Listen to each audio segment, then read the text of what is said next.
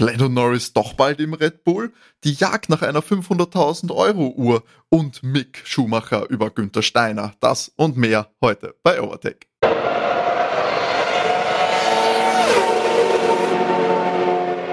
Hallo und herzlich willkommen bei Overtake, eurem Lieblings-Formel 1 Podcast. Mein Name ist Timo und ja, ich bin wieder da. Ich kehre zurück, darf euch wieder herzlichst begrüßen. An meiner Seite ist René. Hallo. Und leider nicht Matti. Wir haben wieder mal es nicht geschafft, uns zu dritt hinter die Mikrofonen äh, zu versammeln. Es ist leider wirklich immer natürlich Zeit ist Geld, Zeit ist knapp, auch bei Overtake. Und von beiden haben wir zu wenig, aber ich hoffe, dass wir ganz, ganz es wird bald. Noch. Ja, es wird sicher noch. wir haben ja noch einige Folgen, also ihr werdet uns sicher noch in dieser Saison, in dieser Staffel äh, erwischen zu dritt. Ähm, aber ja, jetzt müssen wir ja, wir haben ja, muss ich gleich einsteigen, wir haben ja Feedback bekommen zur letzten Folge und da hat einer gesagt, das ist ich soll die gute Laune wieder mitbringen bei der nächsten Folge, weil es mehr nach Therapie klang als nach Analyse. ich gebe zu, das Feedback ist gerechtfertigt und nicht ganz unrichtig. Vielleicht müssen wir da wieder ein bisschen äh, mit mehr Ironie auf manche Themen schauen. Absolut richtig. Das, Danke für das Feedback auch. Das ist der, der Formel 1 Kulturpessimismus, der, der ja. einhergeht, der mit dem Alltag natürlich auch kommt. Alles furchtbar. Früher war es doch viel besser, oder? War ist es vielleicht ein Privileg des etwas älter werdens in dem Podcast? Nein, äh, von dem machen wir uns wieder frei. Kein Pessimismus mehr. Heute Gags, Gags, Gags und, und knallharter Journalismus wieder. Ah ja, ja, das ist, das ist die Erwartungshaltung schon viel zu, viel zu hoch. müssen wir gleich ein bisschen runterschrauben hier, ähm, indem wir uns einfach so äh, reinstürzen. Ich würde jetzt nicht sagen in den News-Bereich, eher so in den ähm, Helmut Marko äh, setzt sich mal wieder ins Fernsehen und redet sich ins Delirium, Gerüchteküche. ähm, von dem zehrt man ja eigentlich. Ähm, den, natürlich muss man da vorweg sagen, es hauptsächlich auch viel um durch die Medien gegangen ist, dieser, ja, äh, rassistische Ausfall von, vom guten Helmut, äh, müssen wir eigentlich jetzt nicht ausführlich drüber sprechen ähm, ja, er ist gefühlt eh bald reif für die Pension und es ist leider auch natürlich ein Sender, wo bei einem Sender passiert, wo das etwas befeuert wird. Also ja, ist absolut nicht okay. Overtake. Ähm, Podcast steht da natürlich nicht hinter solchen Aussagen. Wir beziehen uns trotzdem gerne auf Helmut Marko, weil er liefert zumindest Stoff, ähm, auch wenn er fragwürdig ist teilweise. Also ja, Hoffentlich äh, macht das jetzt aber nicht die, ja, ist das, gehört, wird das jetzt nicht zur Regel und ich glaube, wir wissen ja alle, Formel 1 ist so ein globales, weltumspannendes Phänomen, ein Sport, der eher mehr zusammenbringen soll, als da auseinander zu reißen. Und da sind solche Meldungen definitiv fehl am Platz. Aber äh, hat natürlich trotzdem interessante Aussagen gegeben in diesem ganzen äh, ganzen Format. Und da wollen wir uns so ein bisschen drauf beziehen. Es ging ja jetzt schon lange wieder rund und wir haben es eigentlich zur Akte gelegt. Checo Perez. Akte Checo Perez. Ja, ja, die Akte Checo Perez. Aber es ist eine Akte, die sich einfach nicht schließen lässt. Nein. Also so wie so ein Cold Case äh, oder lösen. Naja, ähm, worauf spielst du an? Du spielst natürlich darauf an, dass der Marco jetzt wieder eine Wortspende geliefert hat Richtung Lando Norris. Man muss ja wissen, Lando und Max verstehen sie ja grundsätzlich beide blendend. Also die machen ja auch privat was miteinander, sind dicke Freunde, kennen sich lange.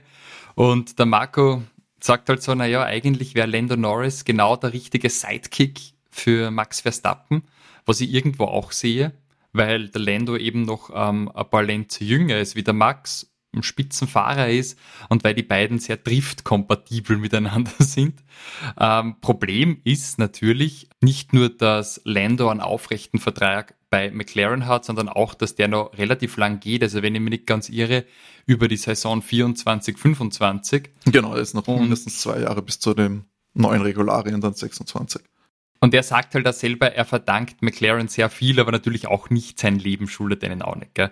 Aber er ist natürlich eigentlich über McLaren in die Formel 1 kommen, schon sehr lang dort tätig. Sie haben ja auch erfolgreichere Zeiten gefeiert, jetzt eh gerade wieder mit starkem Rückenwind unterwegs. Aber ähm, na klar, also wenn ich der Länder wäre, ich würde das auch so sehen. Also der nächste Karriereschritt ist eindeutig in einem Red Bull sitzen oder in einem Mercedes oder unter Umständen in einem Ferrari. Also die drei Möglichkeiten haut er in einen Aston Martin würde ich mir nicht setzen, wenn ich die Wahl hätte, weil die, das wirkt immer so wie ein Zwischenhoch, also da, da fällt mir die Konstanz.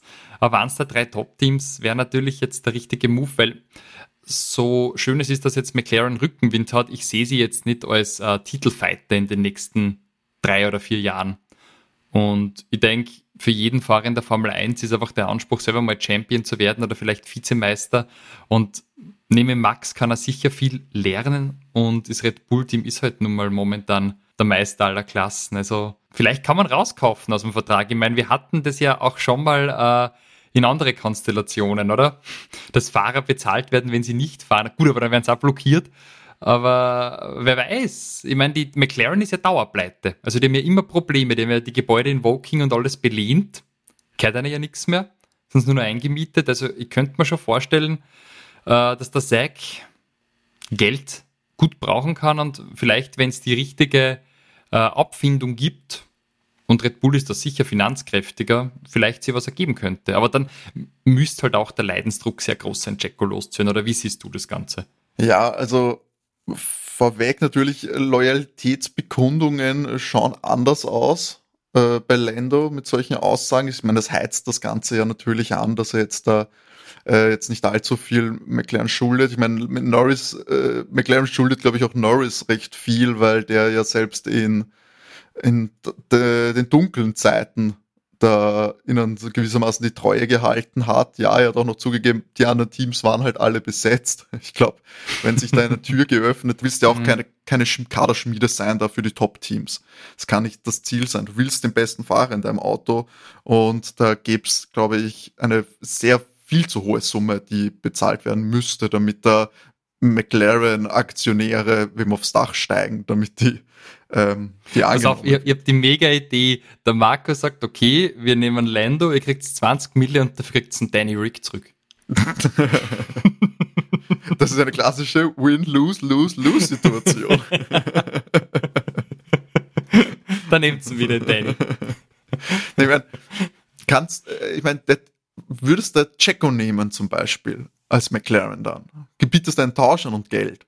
Das ist vielleicht realistischer. Checo hat selber auch gesagt, naja, wir reden, mh, hm, wir reden jetzt über äh, 2024, ja, aber sein, wenn das, die, der Platz nicht passt, da sein, das Umfeld nicht passt, und ganz ehrlich, danach klingt es, Checo wirkt jetzt überhaupt nicht happy bei Red Bull.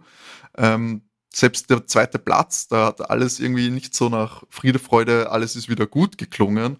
Im Gegenteil, jetzt geht, kommt das trotzdem alles wieder auf. Ähm, er wird, glaube ich, mein, auch nicht lange dort bleiben wollen. Ist ein solider Punktebringer, der macht da das Auto normalerweise nicht kaputt. Er ist jetzt kein Ansa-Pilot, aber es hätte schon Sinn, wenn man sagt, man nimmt sie denn einmal für ein paar solide Jahre. Der Valtteri macht ja keinen schlechten Job bei Alpha. Ich meine, ist unauffällig, aber macht jetzt auch keine Blödheiten.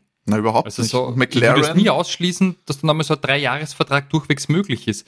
Wenn du sagst, vielleicht du fokussierst auf andere Nummer eins, sie haben mit, mit Piastri auch ein großes Talent eben, drin. Eben. Und du sagst, du gibst dem einen Senior-Fahrer dazu, der ihm ein bisschen was zeigen und erklären kann und der macht der Fade-out seiner Karriere. Warum nicht? Ich finde das auch ist jetzt nicht so, ich meine, Marco hat dann auch noch gesagt, man will ja mit 26 äh, dann mit der möglichst möglichst starken, also mit der stärksten Fahrerpaarung reingehen. Das klang auch schon so, wir äh, setzen da nicht mehr auf Checo auf jeden Fall.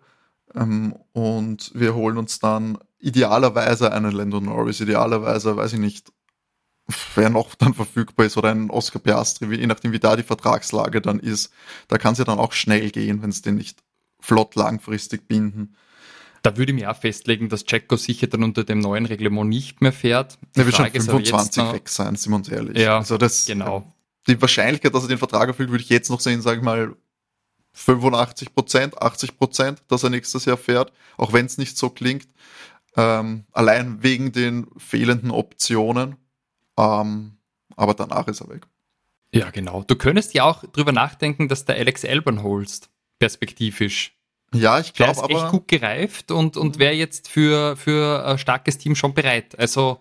Vom Fahrertalent ja, aber ich glaube, da gibt's verbrannte Brücken, ehrlich gesagt. Äh, äh, scheinbar hat Christian ja doch ab und zu, er gratuliert ihm und so, aber alles, was Alex gesagt hat, äh, schreit das nicht nach einer Rückkehr, finde ich. Also. Na, eher zu McLaren hätte ich mir gedacht. Ach so, zu McLaren gedacht, Alex dann überlegen. Ja. ja. klar. Nein, ich glaube auch nicht mehr, dass er da zurückgeht, weil das war so degradierend und, und also ich glaube auch nicht, dass das äh, nochmal funktionieren kann. Also du siehst ja auch bei Pierre, beim Pierre war dann auch nicht mehr zu denken, dass er wieder ins Einser-Team aufsteigt, der hat dann den Move zu Alpine gemacht. Also ich glaube, wenn du einmal diesen Red Bull-Sitz schon verloren hast, eher nicht, aber für McLaren wäre der durchwegs eine gute Option, sollte Lando weggehen.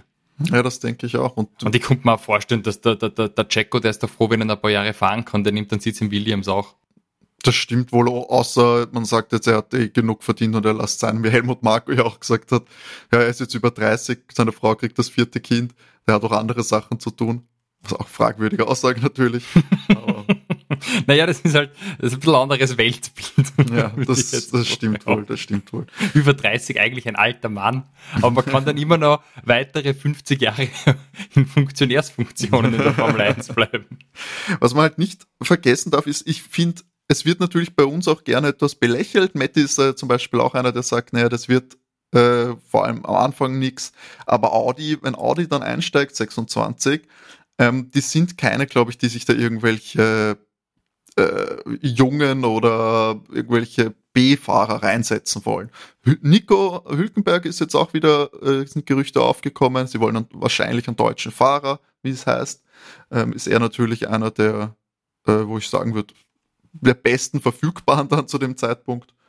Und da würde ich aber jetzt auch nicht unterschätzen, dass die sich da nicht auch, dass die da nicht auch mitmischen, dann eben um, sage ich mal, so ein bisschen die 1B-Riege im Fahrerfeld mhm. äh, da rum, sage ich mal, greifen, so ein Carlos Sainz, ein, ich mein Checo Perez und ja, je nachdem, was halt bei McLaren passiert. Ähm, auch Yuki äh, war ja teilweise äh, im Gespräch, dass da ein Wechsel sein könnte, auch zu Aston Martin, die werden auch, sage ich mal, Fernando, ja, er ist äh, in seiner Blüte. Aber sind wir uns ehrlich, es sind, ich weiß nicht, wie lang es noch geht. Also der, die Sicht wird wahrscheinlich auch nicht besser. der, wird, der wird das irgendwann wieder Fun schon machen. Der holt noch zwei Weltmeistertitel, wechselt selbst die Reifen. Warten wir. Also ich glaube auch, dass der Nico, wenn er noch mag und Lust hat für Audi fast gesetzt ist, weil er super erfahrener Fahrer, ein stabiler Punktelieferant, den kannst du brauchen, gerade wenn du ein Team aufbaust. Und gerade vom Markenprestige her macht es schon Sinn, als deutsche Marke an, sag ich jetzt mal, routinierten deutschen Fahrer zu setzen. Und wie du sagst, ich sehe ja sonst jetzt keinen, der unmittelbar greifbar wäre, weil Richtung Mick Schumacher dementiert man da ja eigentlich eher von der Audi-Seite und der Mick hat halt auch nicht so ganz die Erfahrung. Also der hat nur zwei Formel 1 Saisonen hinter sich, während der Nico gefühlt schon 15 Mal ja. bei der 4 Gala dabei war. Also das ist ein ganz anderer Erfahrungsschatz, dann auch, ja, dem du ausgehen kannst. Und Mick ist, ja, er ist verfügbar, aber ja, ich glaube eben, dass das nicht das Level ist, auf dem Audi einsteigen will. Die machen nicht diese, okay, wir setzen zwei Rookies rein, Fehler oder oder Rookies, sage ich mal, aber unerfahrene Fahrer. Mick ist ja, wie du sagst, trotz allem noch nicht äh, so viel rumgekommen. Deswegen, den, ich glaube, dass trotz dem Namen machen sie das nicht. Und ich glaube, die wollen da gleich mit, äh, mit Trompeten und Verfahren da rein, rein steppen und sich da gleich etablieren, als wir fahren da jetzt nicht wie, wie sauber bis jetzt da gerne im, im Mittelfeld rum und wir haben alle Spaß, sondern die, die haben große Ziele, glaube ich, allein weil so ein großer Konzern ja dahinter steckt. Ja, genau. Also das wird ganz spannend werden dann in den nächsten Jahren. Das ist, glaube ich, nämlich auch eine, eine Sache noch, die ich gelesen habe, weil ich auch Yuki angesprochen hat und ich bin, würde mich echt interessieren, wie du das siehst. Ähm, bei, für 2024 Alpha Tauri ist natürlich auch ein interessanter Sitz, weil wir jetzt Danny Rick hatten, äh, verletzt, wissen wir immer noch, Singapur wird sich noch nicht ausgehen und äh, Japan ist dann auch schon optimistisch, dass er dann wieder fährt, laut äh, Horner. Liam Lawson macht bis jetzt einen ganz soliden Job, also ist auf jeden Fall nicht so auf Nick de Vries Level, um es böse mhm. zu sagen, ähm, sondern eher fährt eher so fast bei Yuki mit mehr noch ein bisschen zurück.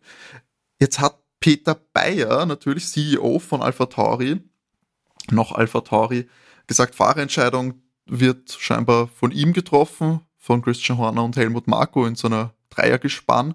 Er hat gesagt, man bei Alpha Tauri, natürlich war immer der Plan, junge Fahrer auszubilden, aber Ähm, man wird in Zukunft wahrscheinlich auch, ich glaube, das hängt auch zusammen mit der, der Umstrukturierung des Autos, dass man sich mehr an Red Bull bedient, mehr die klassische äh, Mentalität reinholt, sagen wir einen erfahrenen und einen jungen Fahrer. Davon ist er scheinbar von dem Konzept begeistert. Das klingt natürlich nach Danny Rick in dem Fall. Mhm. Aber scheinbar interpretieren viele die Aussage so, dass Liam Lawson immer noch ein Kandidat ist und vielleicht die Zeit von Yuki gezählt ist. Würdest du das auch so interpretieren oder wäre das kompletter Quatsch für dich? Doch, kann ich mir sehr gut vorstellen, weil der Yuki war ja durchwegs auch ein Politikum. Also man wollte damals mit Honda als Motorenpartner natürlich einen japanischen Fahrer haben und da Red Bull jetzt ja eigentlich perspektivisch, wenn ich mich nicht ganz irre, mit Ford künftig den Motor baut und jetzt einmal so dann Pseudo selbst entwickelt, da schon wieder Raum. Und man muss ja sagen, ich habe mir schon öfter kritisiert den Yuki, ähm, so wahnsinnig aufstrebend sind die Leistungen nicht. Also er hat eigentlich wieder der Danny Rick zurückgekommen, ist sofort Probleme mit dem Danny Rick gehabt und der Danny hat sich scheinbar blitzartig in dem Auto adaptiert, was ihm ja bei McLaren über die ganze lange Zeit nicht gelungen ist. Und ich weiß nicht, ob der Yuki, ich meine, jetzt fahrt er die dritte Saison, wenn ich mich nicht ganz täusche, ob der nicht zu wenig gezeigt hat. Mhm. Also ich könnte mir das auch vorstellen. Vor allem Danny Rick behältst du dir doch, weil der, der Markenwert als Markenbotschafter viel interessanter ist wie jetzt Liam Lawson oder wie ein Yuki. Der Danny Rick ist halt ein Sympathieträger, den, den mag man.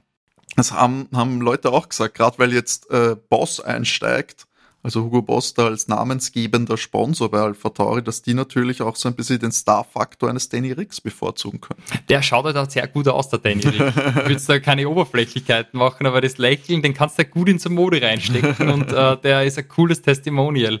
Ich, ich glaube schon, dass der in, insgesamt interessanter ist. Also wenn man diese ganzen Begleiterscheinungen mit bedenkt und er ist ein routinierter Fahrer und der wird unendlich dankbar sein, dass er einen Sitz hat.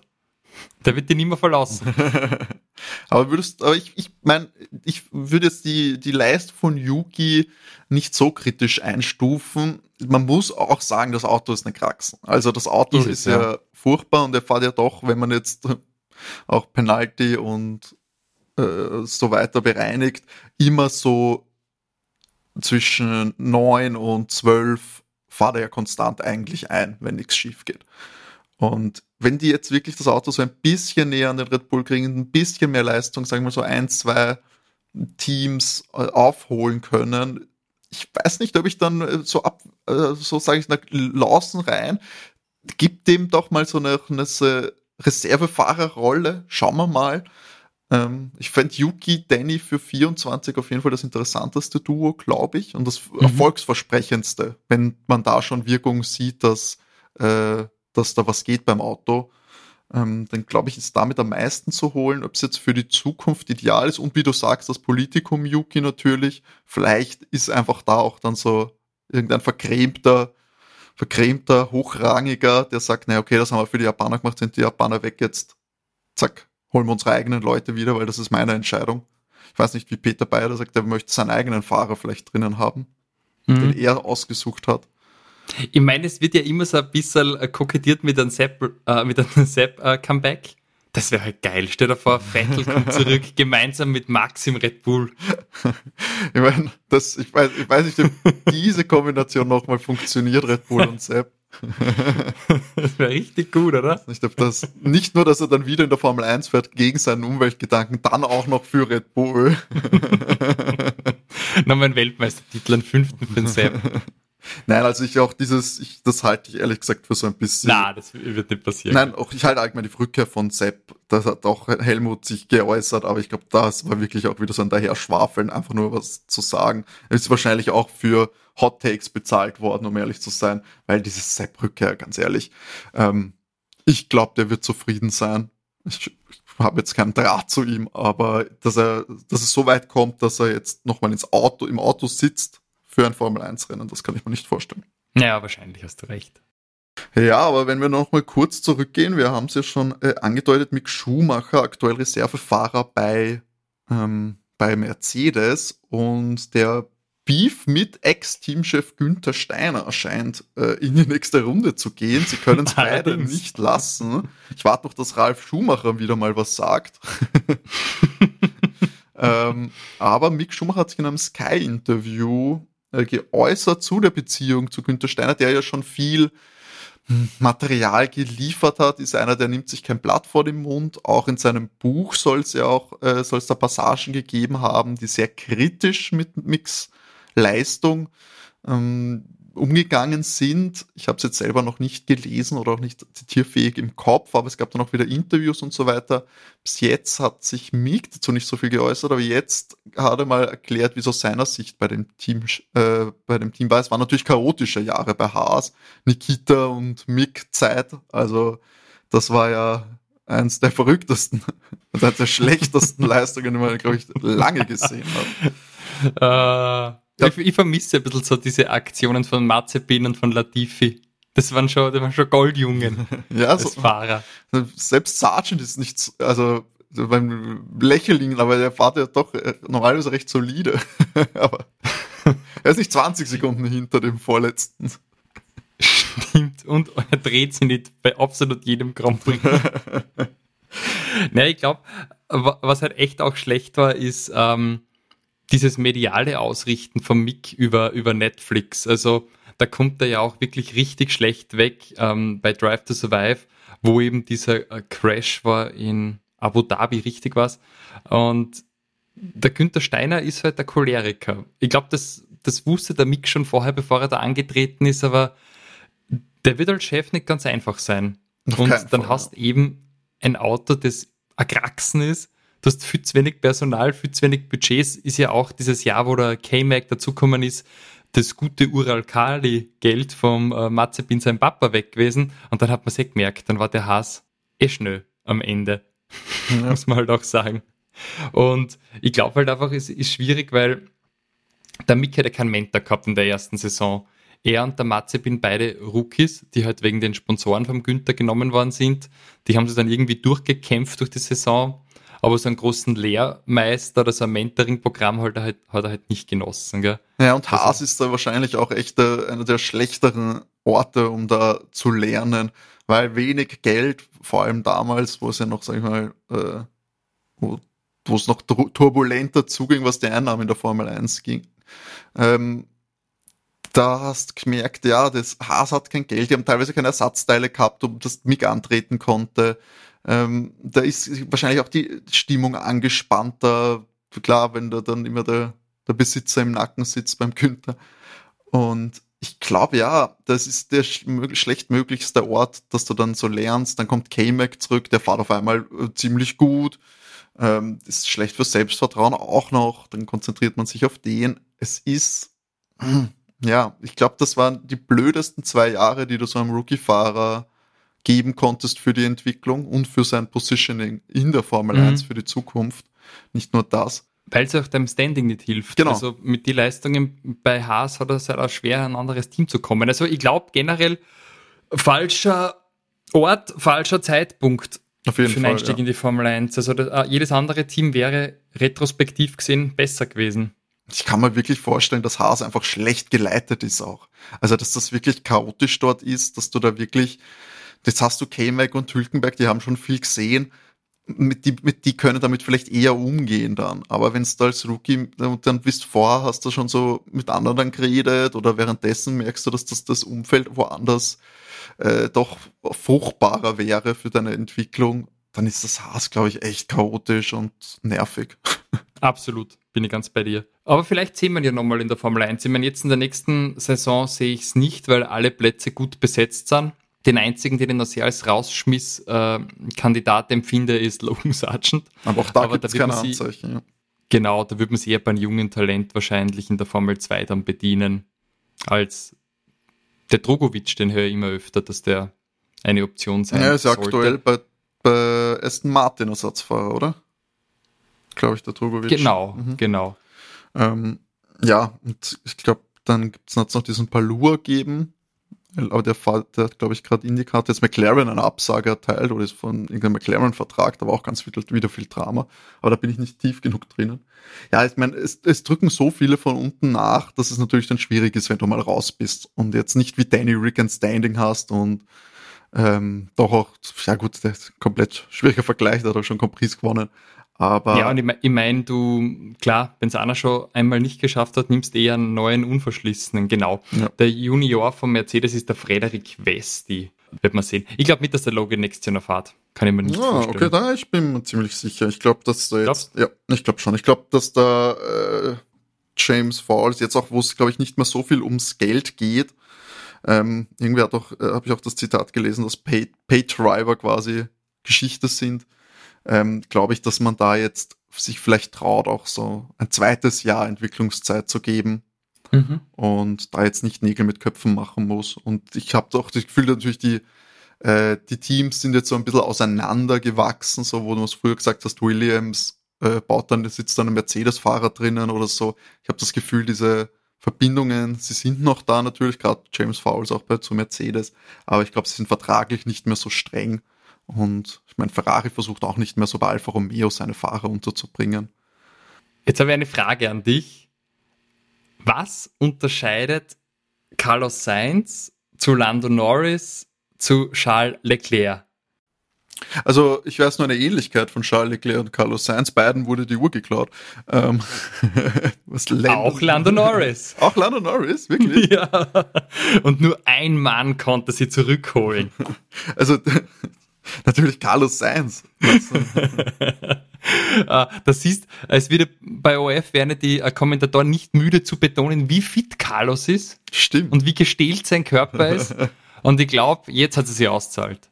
Jetzt hat es sich auszahlt. Ah ja, stimmt, Lando, das war sogar dieses Jahr. Äh, war das nicht in Wimbledon? Ah ja, stimmt, das war in Wimbledon, deswegen habe ich es nur so semi am Schirm gehabt. Das Land, oder war das in Wembley? Nein, das ah, Wembley Stadium. Im Wembley Stadium ja, war es, genau, genau, genau. Von, ah, von der Europameisterschaft. Also der Artikel ja. ist von 23, aber das passiert 21. Okay. Ja, ja, genau, stimmt.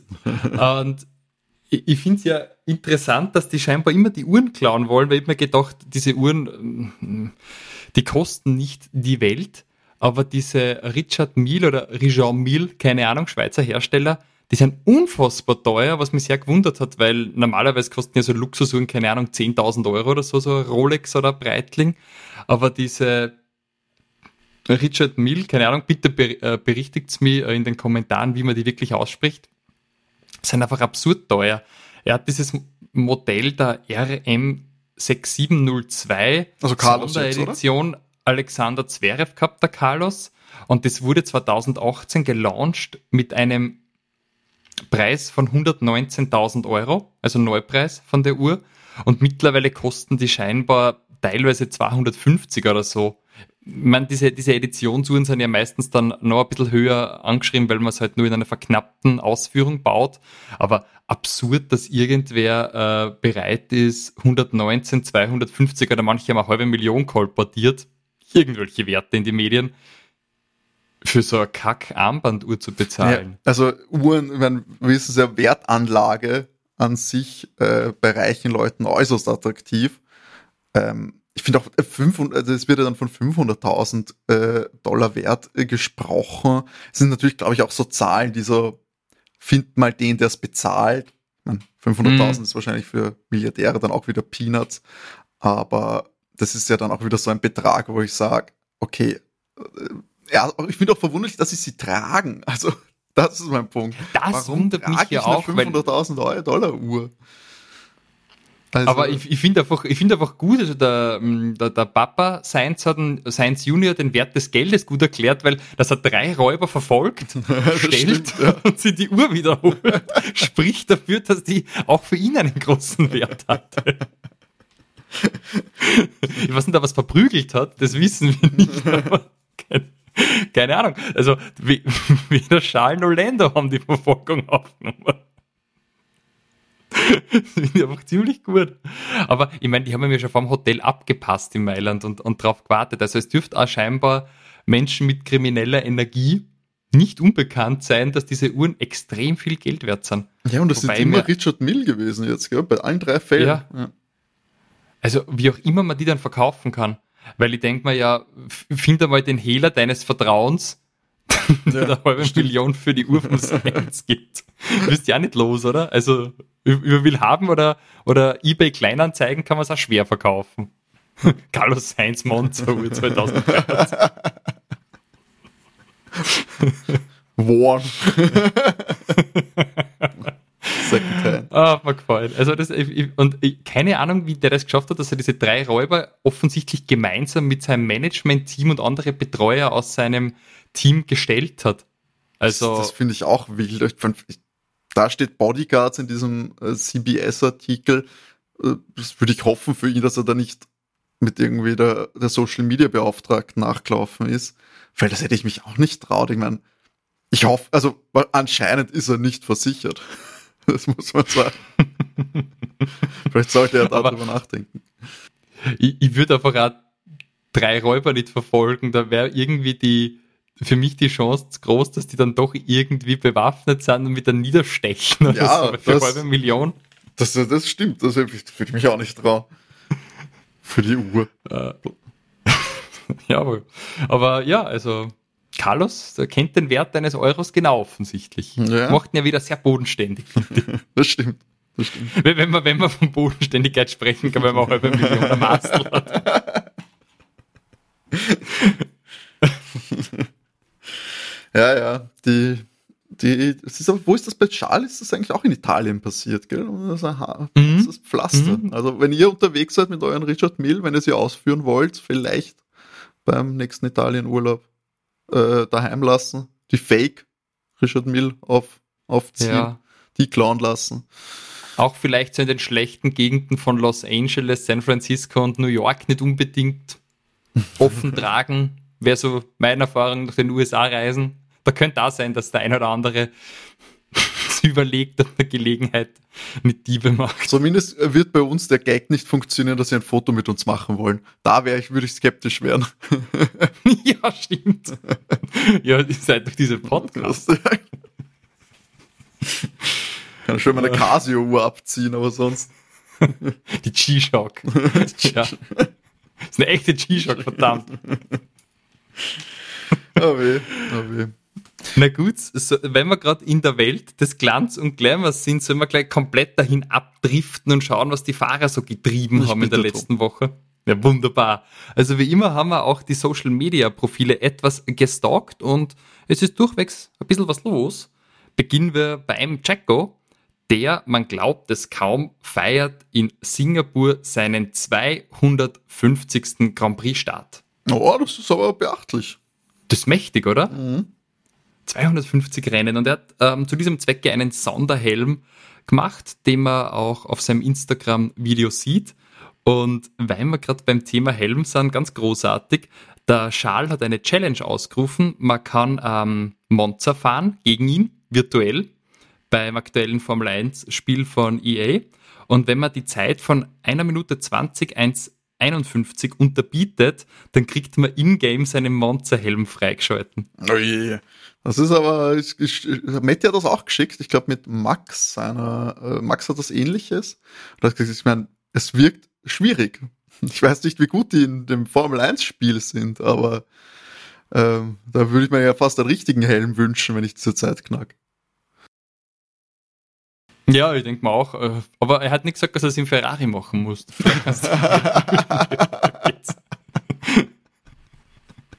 fair, fair. Aber ich sehe gerade äh, zu meiner Schande, die Challenge expired am 11. September. Ei, das Mist. das ist also einen Tag nach dem Release dieser Folge. Hoffen wir, dass ihr es schon geschafft habt. Auf, wir hoffen es wirklich. Ansonsten könnt ihr euch einfach einen Remover-Koffer kaufen. Der Louis ist jetzt Testimonial. Das sind so Reiseköffer besserer Qualitäten, die dachte man im Vergleich zu anderen Produkten, die da ab und zu promotet werden, nur irgendwie leistbar. Also so ein Remover-Köfferchen kostet 1190 Euro. Gott, wir dürfen nicht, schon, wir dürfen nicht schon wieder über Reisekoffer reden. Wir hatten Lando Norris bewirbt Reisekoffer oder so, glaube ich schon. Und da haben wir uns in Nesseln gesetzt, weil wir uns Ja, genau. Ich wollte mich fragen, und waren, waren die vom, vom Lando nicht teurer wie die Remover? Ja, das ist ganz eine Spur, ja. Ja, ja, also deswegen, ja, also es machen jetzt generell sehr viele Fahrer scheinbar Promo zurzeit. Auch Fernando hat so ein Promo-Event für, ich hätte vermutet, es ist ein Telekommunikationsanbieter gemacht, da ist ein bisschen mit die ersten Martins rumgefahren, riesiges Echo, ganz gute Instagram-Videos. Also scheinbar haben jetzt alle ein bisschen Zeit, für Promo und Sales Activities, nämlich auch Lando war jetzt Karten und äh, bewirbt ja dieses Lando Norris Card, das ja schon seit, glaube ich, zwei Jahren jetzt am Markt ist, mit seinem Overall und alles halt in Lando Norris äh, Branding. Und ja, also irgendwie alle haben gerade Corporations laufen. Das geht nämlich jetzt weiter beim nächsten Fahrer. Auch der Yuki, der hat einen speziellen Marina Bay Sands Helm. Das ist dieses Hotel mit diesem mhm. ganz, ganz, ganz langen Pool äh, an der Strecke in Singapur, das eh recht ikonisch ist, wo die Leute dann oben immer im Wasser sitzen und runterschauen über Sag, Singapur. Sag's, wie es ist, du warst einer dieser Personen, René. ja, aber nie beim Grand Prix da. aber ja, ich war eine dieser Personen. Der Wolfgang Puck hat auch mal ein Restaurant. War zu teuer für mich. Sehr bekannter österreichischer Spitzengastronom, sollte man vielleicht dazu sagen. Ach, ja, eine Nacht in Marina Bay Sands habe ich gemacht. War damals schon teuer. Es war vermutlich jetzt schon unleistbar. Ist nämlich schon lang her. Man kann sagen, es kostet ja das Doppelte inzwischen. Ja, wahrscheinlich. Also, äh, puh.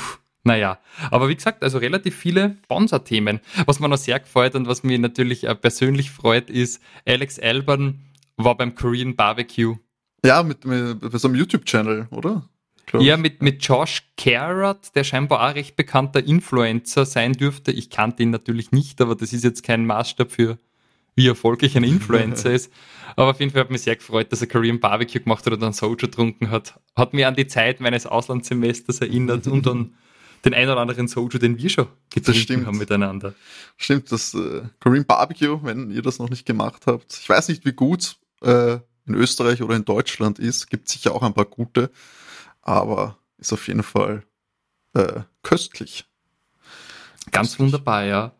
Ähm, der einzige, der kein Paid Content gemacht hat, ist Logan Sargent, der trainiert. Ja, also bereitet sie auf die, auf die schwülen subtropischen Temperaturen in Singapur vor.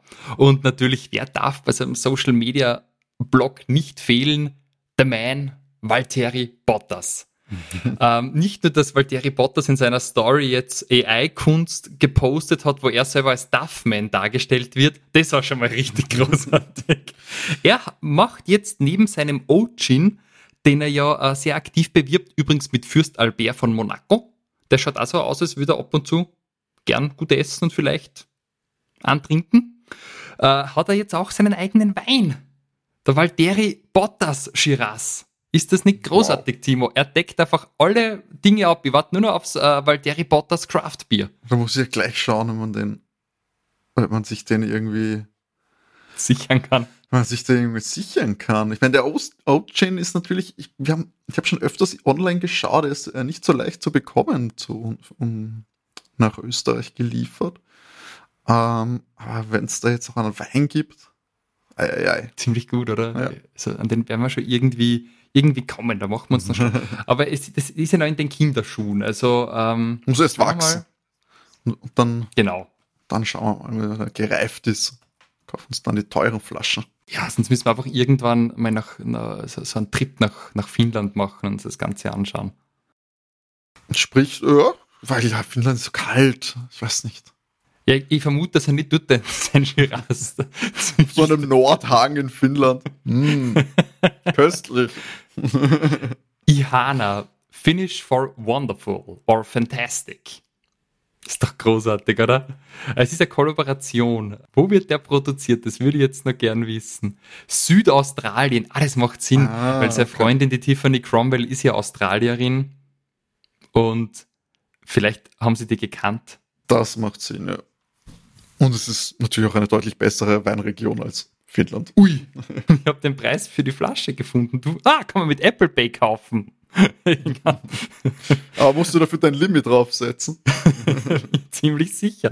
Uh, die First Edition ist verfügbar. Es gibt zwei Flaschen zu 750 Milliliter vom Ihana Shiraz und ich lasse dich jetzt raten, aus dem McLaren Vale in Australia. No. In einer wundervollen Box verpackt, mhm. ähm, ohne Frachtkosten. Was glaubst du, für zwei Flaschen Wein von Valtteri? 120? 160 Dollar. Uiuiuiui. 160 Dollar. hm. Mir vergeht der Appetit bleib doch beim. ja, ich glaube, der bleibt beim Oat-Gin, der, war, der hat nicht so teuer ausgeschaut. Das ist wahrscheinlich auch ergiebiger. Ich Ich bleib beim Marco ja, Anatovic Wodka. ja, also damit kann ich jetzt also auch beschließen mit, mit dem Endpunkt die Social Media News. Mehr hat sie nicht zugetragen, was mein wachsames äh, Auge erblickt hat. Eh. Aber vielleicht ja nächste Woche. Hat sich ja schon viel getan. Nächste Woche werden wir es zumindest nicht erfahren, denn es ist ja Grand Prix-Zeit wieder. Race Stimmt. Week, da haben wir kein Social Media Teil, aber dafür eine tolle Rennanalyse, denn es geht nach Singapur. Der Europa-Stint ist quasi vorbei. Wir sind jetzt immer overseas unterwegs. Jetzt geht's nach Asien mit Singapur, Japan. Ein Doppelheader, glaube ich sogar. Und sehr gespannt. Singapur natürlich ein spannendes Rennen, Nachtrennen. Ähm, hat letztes Jahr war, war auch sehr ereignisreich. Ähm, Wetter ist natürlich auch immer eine Frage. Also das könnte sehr, sehr spannend werden. Deswegen auch gleich die Frage, René, was, wen siehst du denn bei so einem vielversprechenden Compris vorne? Singapur. Also nach der jetzigen Formkurve bin ich jetzt mal sehr konservativ und sage, Max gewinnt das Rennen, da bin ich mir sehr sicher. Äh, jetzt war der Checo so brav im Aufwind eigentlich in Monza. Jetzt tue ich den Checo, was ich glaube immer noch an ihn. Ich gebe ihm auf die zwei und die drei, die gebe ihm Lewis. Der fühlt sich wohl in Singapur. Der so schon öfter gefahren. Der zeigt, der zeigt uns da was. Okay, naja, das ist ähm, wir haben die Tipps von Matti auch, die verraten wir euch nur nicht, denn ihr müsst auf Social Media dafür nachschauen. Dann seht ihr auch Mattis Tipp. Ähm, außerdem kopiere ich ihn dreist. Nein, Spaß. Ähm, Max gewinnt, da glaube ich, sind wir uns einig. Das würde ich auch sagen. Ich glaube, Singapur, hm, ja, Checo ist wieder im Aufwind, fair, aber ich glaube, Singapur, nicht, dass ich es ihm nicht zutraue, aber ich weiß nicht, da ist zu viel Fehlerpotenzial da, deswegen würde ich Checo jetzt äh, mal nicht auf dem Podium sehen. Ich würde sagen, dass wir mit Schal, ich glaube, die Ferraris könnten da jetzt auch noch stark sein auf der Strecke. Hm. Schal auf der 2 oder auf der 3 ist nur die Frage und wer holt sich Platz 2? McLaren hat, wir sind schon wieder vom McLaren Hype, Hype Train abgesprungen nach der Monster-Geschichte, gell? Das ja, ist schon wieder, schnell. ist nicht wieder cool. Dann nehme ich Leclerc und Norris. Ich springe wieder rauf. Ich gebe ihnen eine zweite Chance ähm, für Singapur. Ähm, kann ich, Luis, ja, hätte ich jetzt auch zum Beispiel, halte ich nicht für unmöglich, ist ein ist routinierter, routinierter Fahrer auf einer schwierigen Strecke. Deswegen guter Kandidat. Ich weiß nur nicht, ob es das Auto jetzt noch macht. Ob es das Auto mich überzeugt, ob es ein fehlerfreies Qualifying dann wieder wird. Sehr viel Pech gehabt in letzter Zeit im Qualifying. Hat sich Mercedes schwer getan. Da sind Leclerc und Norris auf eine Runde gefühlt meistens schneller unterwegs. Ich sag Max Leclerc. Norris. Okay. Passt. Ja, liebe Freunde, damit sind wir am Ende dieser Folge angekommen freut uns, freut uns sehr, dass ihr so fleißig weiterhin einschaltet und gerne freuen wir uns auch über Feedback. Ihr könnt uns erreichen auf Social Media Kanälen Instagram at overtake-df1 Podcast oder auch auf Twitter at overtakecast. Gerne könnt ihr euch auch per E-Mail melden overtakef1 at gmx.at und natürlich über Spotify, Apple Podcast etc. bewerten oder Bewertungen schreiben. Spotify kann man da ja auch ganz easy inzwischen mit so einem Q&A-Feature da seine Meinung zu einer Folge kundtun. Macht das gerne fleißig, wir lesen es und freuen uns sehr darüber. Und solltet ihr noch Aufkleber fürs Auto haben wollen, gibt es glaube ich noch welche. Ja, tatsächlich. Oder schon wieder? Nein, es gibt immer schon noch wieder. welche tatsächlich. so ehrlich bin ich, sie sind nicht weggegangen warme Semmeln. Verständlich, aber er pickt jetzt inzwischen auf zwei Autos in Wien. Also, Leute, wenn ihr noch welche haben wollt, dranbleiben. Könnt ihr auch. Sind unglaublich witterungsbeständig, muss Unfassbar. ich sagen. Also meiner pickt jetzt schon ewig auf dem Auto und äh, hält die Farbe. Also Spitzenqualität haben wir da produziert. Ja, und du wäscht oft. ja, das, tatsächlich stimmt das, ja, ja. Ja, alles klar, Leute. Dann hören wir uns nächste Woche dann wieder, hoffentlich endlich wieder zu dritt und mit der Rennanalyse zum großen Preis von Singapur. Und bis dahin bleibt's gesund, bleibt's brav und René. Wie immer wünschen wir euch genug Benzin im Tank. Tschüss. Ciao.